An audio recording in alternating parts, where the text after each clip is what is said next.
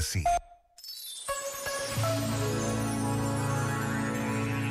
Muitos de nós já fizemos a árvore de Natal e escrevemos nomes em listas de prendas, num desejo sincero e feliz de dar um presente, de ver um sorriso na cara de quem mais gostamos. Ainda bem que é assim.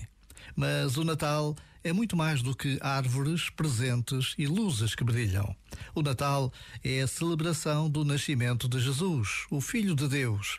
E fazer o presépio é reviver aquele momento que transformou a história do mundo.